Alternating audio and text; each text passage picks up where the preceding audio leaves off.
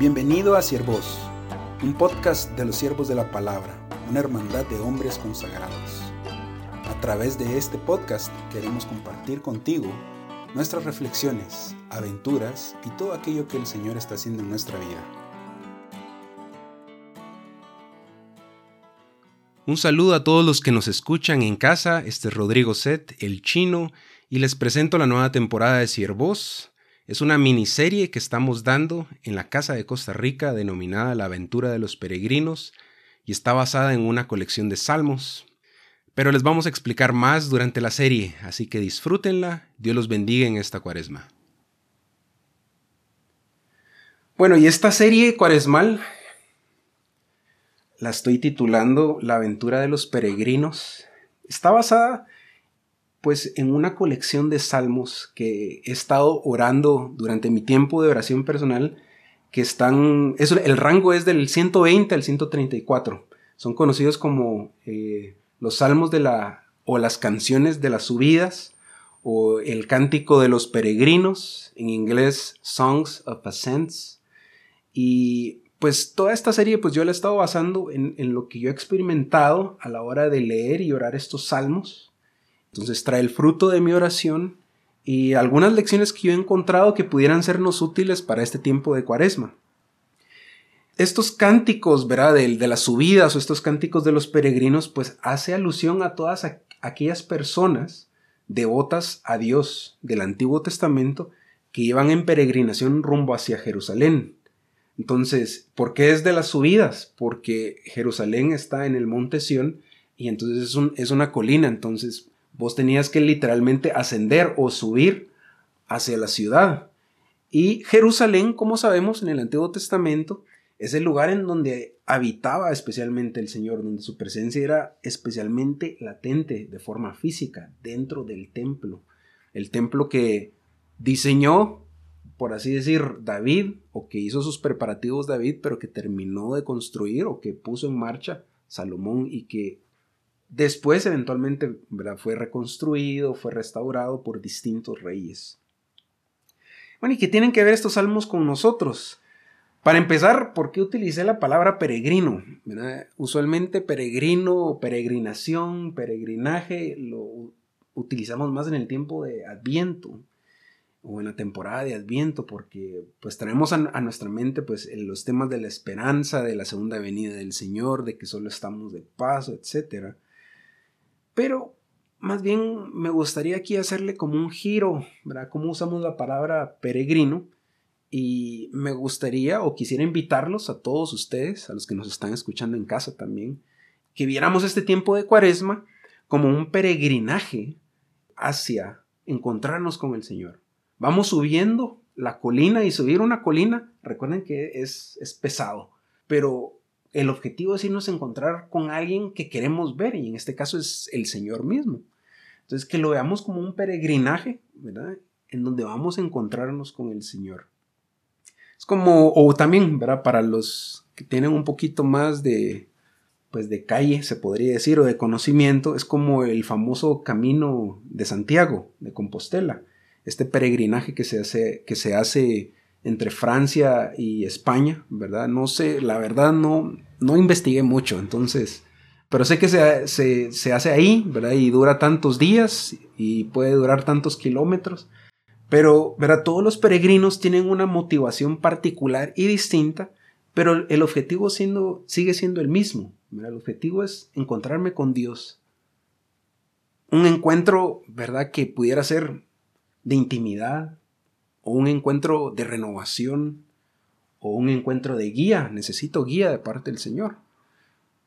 O incluso eh, de fortalecimiento, restauración, o puede ser un encuentro de cerrar etapas o de abrir nuevas etapas, de comenzar nuevos desafíos. Un encuentro que me invite a cambiar mi forma de vivir, eh, un encuentro que me invite a agradecer más de lo que tengo o agradecer muchísimo más lo que ya tengo Creo que sí suena con más sentido. O incluso, ¿verdad? Un encuentro con el Señor que me invita a ir a lo profundo. ¿Quién sabe? Entonces imagínense, yo he escuchado historias de todos los que han hecho ese camino de Compostela y todos llevan como, digamos que una motivación distinta, pero el objetivo es el mismo, ¿verdad? Encontrarme con Dios, encontrarme conmigo mismo. Y ojalá que podamos tomar este tiempo de cuaresma como un encuentro con Dios, ¿verdad? Voy subiendo esa montaña para encontrarme con Dios, pero al mismo tiempo me estoy encontrando conmigo mismo. Y aunque ya llevamos semana y media de cuaresma, pues yo creo que nunca es tarde para que, para que terminemos de calibrar nuestro corazón, para prepararnos para estar con el Señor. Todavía tengo muy grabado lo que dijo el sacerdote cuando yo fui a la misa de, de miércoles de ceniza. Dice, si vos veniste acá, pero no estás pensando en la Pascua, y el, pueblo judío salió de Egipto para irse a encontrar con el Señor. Si vos no estás pensando en la Pascua, pues de nada sirve, ¿verdad? Que, que intentes vivir esta cuaresma y que ojalá así sea para nosotros. Que terminemos de calibrar nuestro corazón para prepararnos, encontrarnos con el Señor de distintas formas. Y no nos lo vamos a encontrar hasta el final del viaje, va a ser durante todo el viaje. Acuérdense que las peripecias de una aventura eh, o de un peregrinaje es desde, desde, desde, que comienza hasta que termina. Ahora sí, Salmo 123. Este es el, el, primer salmo con el que voy a empezar esta serie ¿verdad? de la aventura de los peregrinos. Y dice así, Salmo 123, estoy utilizando la nueva versión internacional. Hacia ti dirijo la mirada, hacia ti, cuyo trono está en el cielo. Como dirigen los esclavos la mirada hacia la mano de su amo, y como dirige la esclava la mirada hacia la mano de su ama, así dirigimos la mirada al Señor nuestro Dios hasta que nos muestre compasión. Compadécenos, Señor, compadécenos. Ya estamos hartos de que nos desprecien. Ya son muchas las burlas que hemos sufrido. Muchos son los insultos de los altivos y mucho el menosprecio de los orgullosos. Y así termina el Salmo 123. Vean, la primera idea que les quiero tirar es una mirada atenta al Señor la imagen que se utiliza claramente ya no apela tanto hoy en día, ¿verdad? Como los esclavos dirigen la mirada hacia la mano de su amo. Es interesante que el salmista, esta persona que va subiendo hacia Jerusalén, hace alusión a esto y utiliza, eh, bueno, aquí lo que quiero decir es que hace alusión a la vista, ¿verdad? Lo que está contemplando es la ciudad, la ve en lo alto, y entonces su mirada está fija en la ciudad, o eso es lo que yo me estoy tratando de imaginar, tiene la mirada fija hacia la ciudad, en donde está el Señor. Y entonces mientras va subiendo, su mirada está atenta en el objetivo. En donde está el Señor. Y tal vez yo, yo pueda estar estirando un poco lo que dice el pasaje, Pero a mí lo que me invita es, ok, así como el, el esclavo está viendo la mano de su Señor, y ahorita voy a hablar un poquito más de eso, Así quiero estarte viendo yo también, Señor. Entonces, mientras va subiendo, tiene su mirada probablemente hacia, la ciudad de Jerusalén. Y entonces la actitud que a mí, a mí me evoca el, que, el que escribió este salmo es como, no quiero quitar mi mirada de ti, Señor, hasta que pueda ver tu compasión. E, esa es la actitud que yo quiero tener y por eso estoy subiendo hacia ti. no quiero apartar mi mirada de ti porque quiero, ¿verdad? Quedarte viendo hasta que me tengas ¿verdad? compasión. Y si se dan cuenta, esta es como una imagen de tensión. Yo no sé si ustedes han tenido alguna vez o han, eh, ¿cómo se dice? Un encuentro con un niño y ustedes tienen comida en la mano, ¿verdad? Y entonces el niño se te queda viendo. Y, es incómodo porque vos tenés tus churros, tus papitos, lo que, tu, tu, dulce y estás comiendo y de repente sentís como que una mirada furtiva, alguien que te está viendo, ¿verdad? Atentamente este, y, se te queda viendo y es como, como incómodo y el niño no te aparta la vista hasta que le compartís o, le das algo propio para él, así como que le das, ah, bueno, aquí están estas papitas para vos, aquí está este dulce para vos. A mí me hizo recordar un viaje que yo tuve con mis primos, por ejemplo, y en la que nos estaba hospedando, por ejemplo, una noche, así entró bien en silencio, así porque quería comerse unas papitas que tenía ella y solo se escuchó el, sonido de la bolsa y se pararon dos de mis primos y se fueron a poner a la par de esta persona y entonces claramente ella ya estaba congojada y les dio papitas. Pero entonces, vean, tal vez la imagen nos da risa, pero, pero es, es así, no, Señor, no voy a apartar mi mirada de ti hasta que me muestres compasión. O también los que tienen animales, obviamente yo he tenido mucha interacción con perros, en que están ahí a la par tuya, esperando a que les des de comer, y en el primer descuido incluso hasta ¡fum! te roban la comida.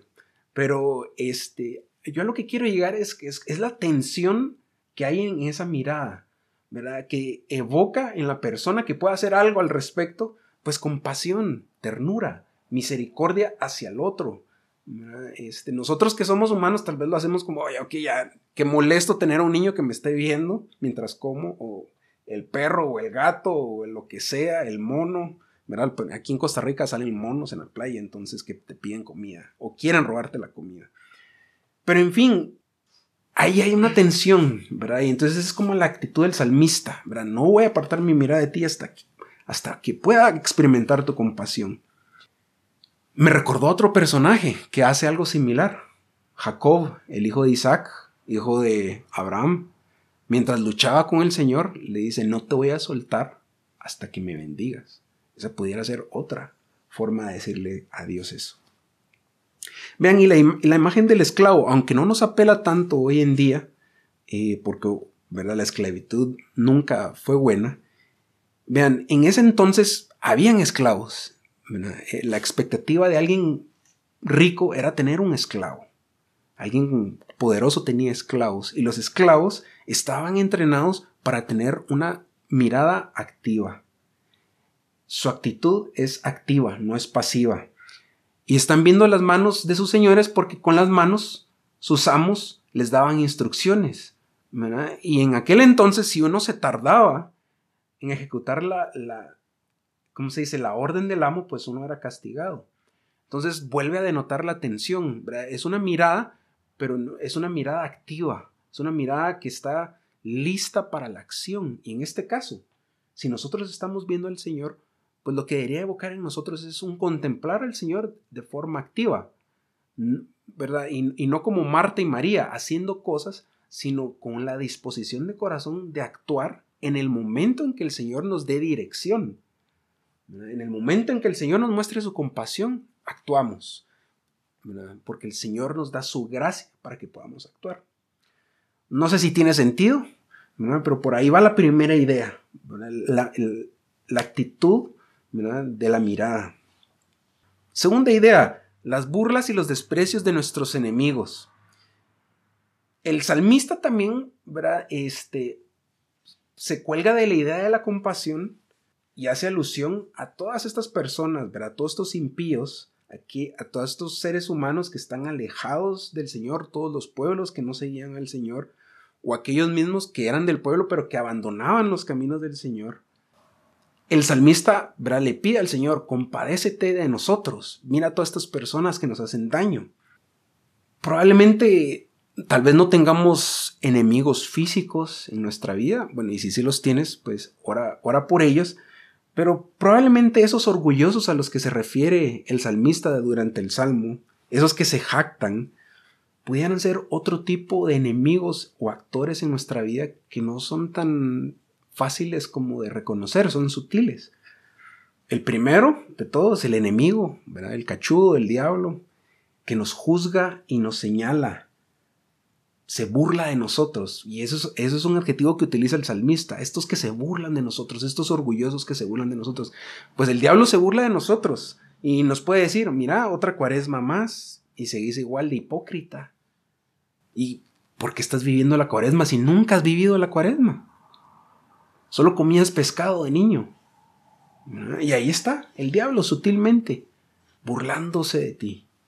O puede ser otro enemigo, ¿verdad? Puede ser otro orgulloso que yo le quise llamar nuestra carne y nuestras tendencias pecaminosas, que también pudieran burlarse de nosotros, meneando la cabeza. Ni creas que te libras de mí tan rápido. Si yo sé cuáles son, yo sé de qué pata cogías, yo sé cuál es tu talón de Aquiles. Ah, ¿verdad? Y nos meten ideas, ¿verdad? Qué pereza. Yo creo que esta cuaresma me la voy a llevar un poquito más suave porque igual siempre hay otra cuaresma. O, no, tal vez en esta cuaresma me voy a ir más light porque estos dos años de pandemia han estado muy duros. ¿Qué sé yo? Ahí está nuestra carne, que se burla de nosotros. También está otro enemigo, otro orgulloso que yo le, le llamé el mundo. ¿verdad? Que tal vez lo que hace no es burlarse, sino poner en, jaque y en cuestión pues, nuestra fe. ¿Por, ¿Por qué te estás volviendo tan radicalmente a Dios? Tal vez ahorita no sea el momento. Tenés problemas en tu familia, tenés problemas en tu trabajo, no te sentís bien en tus relaciones, etcétera, Y entonces te van metiendo ideas, se burlan de ti, te dicen, no puedes irte a encontrar al Señor, ¿para qué subís esa colina? Nosotros no podemos hacer mucho respecto a las burlas de nuestros enemigos, pero el Señor sí. Y eso es lo que apela el salmista. Le dice, Señor, compadécete de nosotros. Ve a todas estas personas, a estos enemigos nuestros que se burlan de nosotros y haz algo al respecto. Actúa. Ten misericordia de nosotros. Esa es la, la misericordia que nosotros esperamos.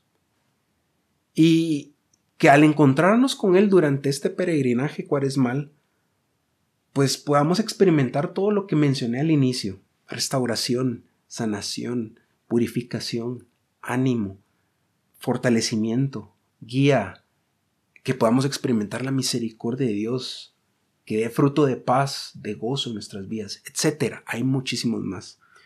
Pues pidamos la gracia al Señor y como el salmista, fijemos nuestra mirada en Él hasta que podamos experimentar su compasión. Amén. Esto fue Siervos. Si quieres conocer más de nosotros, visita nuestro sitio web www.siervosdelapalabra.org. Dios te bendiga.